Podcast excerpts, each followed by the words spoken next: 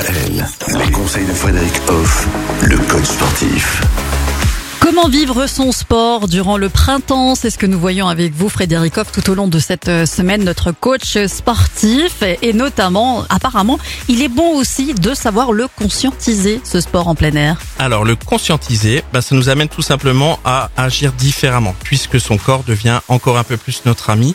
On l'éprouve d'une autre manière. Ça se traduit aussi par, ben, on porte plus les mêmes vêtements. Voilà. Le corps, quelque part, il se libère.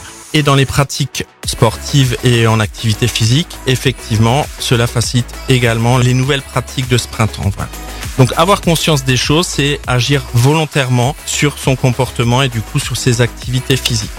Je vais vous donner quelques exemples. Par exemple, on peut faire ce qu'on appelle un entraînement fonctionnel. On peut aussi faire un entraînement aérobique. On est en extérieur, du coup on peut par exemple travailler sa respiration ce soit en course à pied où là on pousse un peu, ou bien tout simplement en yoga où on peut travailler sa respiration de façon plus calme.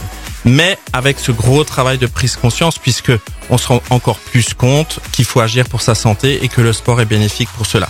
Parce que quelle que soit la personne, je suis sûr chacun de vous, quand vous avez fait du sport, vous avez une satisfaction incroyable et un ressenti tout à fait positif. Donc le printemps nous favorise encore plus cette destinée-là. Et c'est vrai que le printemps, ça nous donne envie, en effet, de se bouger et euh, de voir un petit peu la vie autrement. Alors, outre le fait du sport, c'est vrai que finalement, le printemps, déjà, les jours se rallongent et donc, euh, forcément, on peut faire du sport aussi plus longtemps. Alors, est-ce que c'est mieux de faire du sport en fin de journée ou plutôt en début de journée, justement Alors, ça dépend vraiment de chaque personne et du rythme, euh, voire même biologique de chaque personne.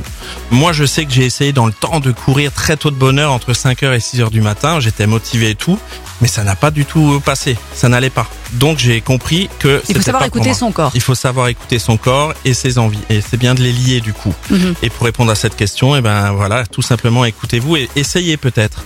On se rend compte à ce moment-là qu'on y arrive et que ça nous apporte quelque chose ou le contraire. Sachant que le but, bien sûr, c'est de faire quelque chose malgré tout. Et justement, il y a plein de choses à faire pendant le printemps, quand les journées se rallongent euh, au niveau du sport, et ça fait du bien à notre morale. Et ça, on va aussi en parler encore avec vous demain.